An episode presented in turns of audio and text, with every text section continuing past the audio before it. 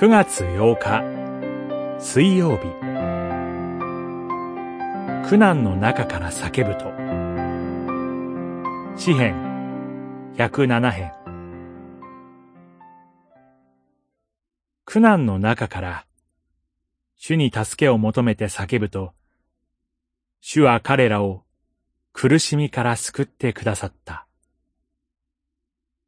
107編。6節。読み終えて、幾度も繰り返されている二つのフレーズが心に残ります。一つは、苦難の中から主に助けを求めて叫ぶとです。六節は、荒れ野で乾く旅人の。十三節は、捕らえられた囚人の。19節は、死と滅びを前にした罪人の。そして28節は、嵐に翻弄される船乗りたちの叫びです。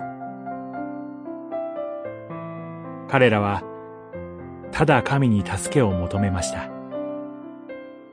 神は、その声を聞き上げて、ふさわしい仕方で助けてくださいました。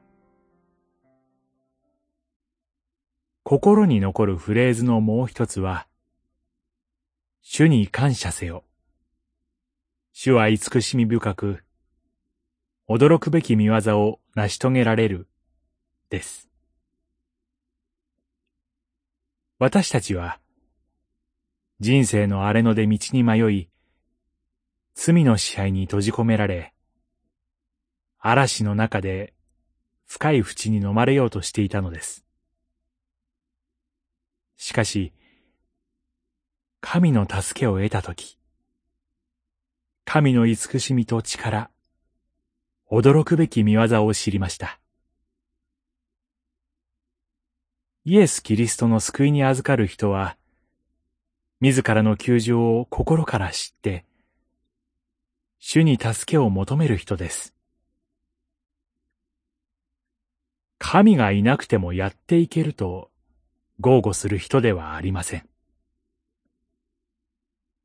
自らを誇る罪を悔い改め、神に立ち返るのです。詩人は最後に、私たちに呼びかけます。主を称えよと。